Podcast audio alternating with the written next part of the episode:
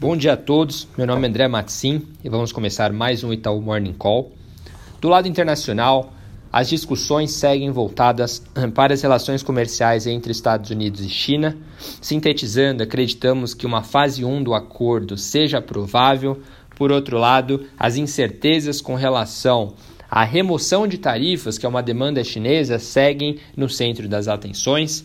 Ao mesmo tempo, o presidente Trump ele deve manter um discurso otimista com relação ao acordo comercial, até porque ambas as partes têm interesse nisso, né? Do lado chinês há interesse pela, por se evitar uma desaceleração mais forte da atividade, do lado dos Estados Unidos há o interesse de manter um discurso otimista num contexto em que as eleições presidenciais americanas se aproximam é, no ano que vem.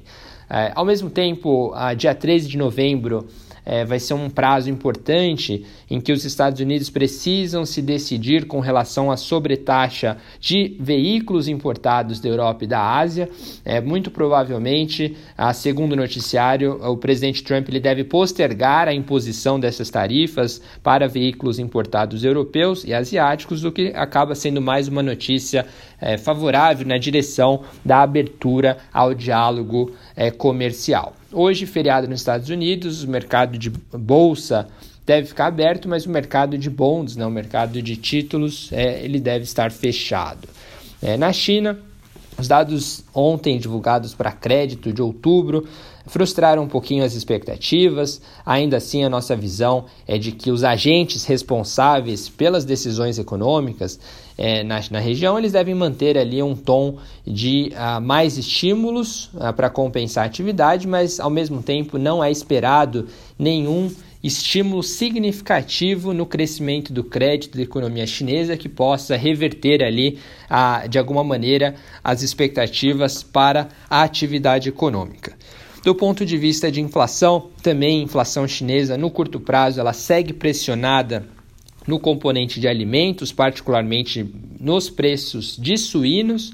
Ainda assim, a gente enxerga a inflação como um todo é, é, pressionada apenas por componentes temporários, que não deve ser uma restrição ah, do ponto de vista de ah, política monetária na região. É, passando para o Brasil, o noticiário do fim de semana seguiu em torno das implicações né, da saída do ex-presidente Lula da prisão.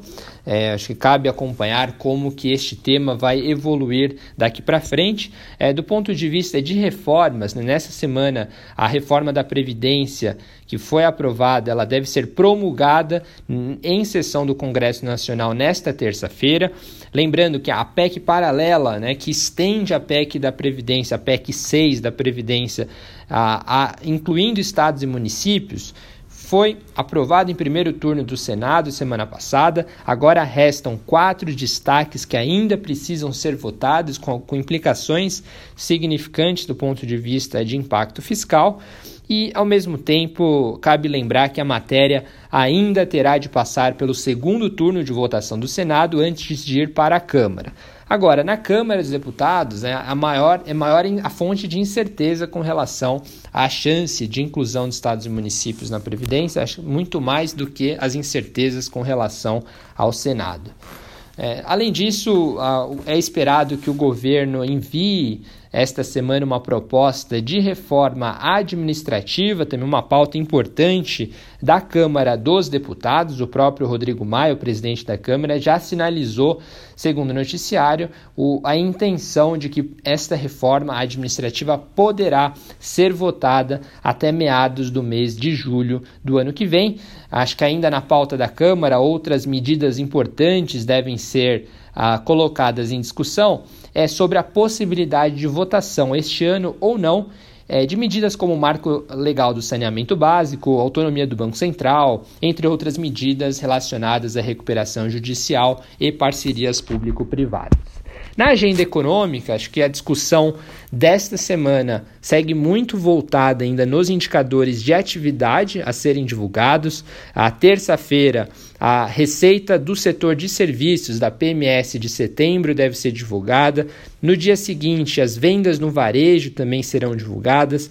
Ainda nesta semana, o Banco Central também divulga seu índice de atividade IBCBR para o mês de setembro. Ah, neste momento, a nossa projeção preliminar para o PIB do terceiro trimestre ela está rodando eh, em um crescimento de 0,4% na variação trimestral. Portanto, essa semana vai ser fundamental para decidir ah, esses, essas projeções finais para o terceiro TRI na economia brasileira. E por fim, aqui um breve comentário. Na sexta-feira, divulgamos a nossa atualização mensal de cenário. Ah, em linhas gerais, a atividade econômica segue um processo eh, gradual de recuperação mais robusto, né, de aceleração, impulsionado, na nossa visão, particularmente pelo crédito privado.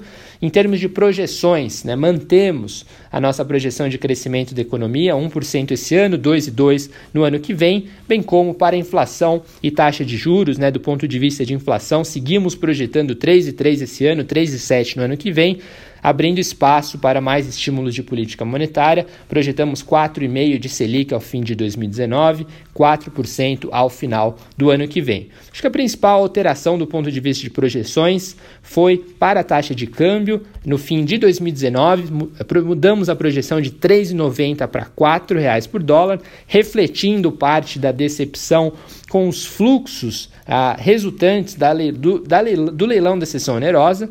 E para 2020 a gente mudou a projeção de 4,25 para 4,15, refletindo um cenário menos incerto do ponto de vista global, o que acaba trazendo algum alívio para as economias emergentes no ano que vem. É isso do nosso lado, bom dia a todos.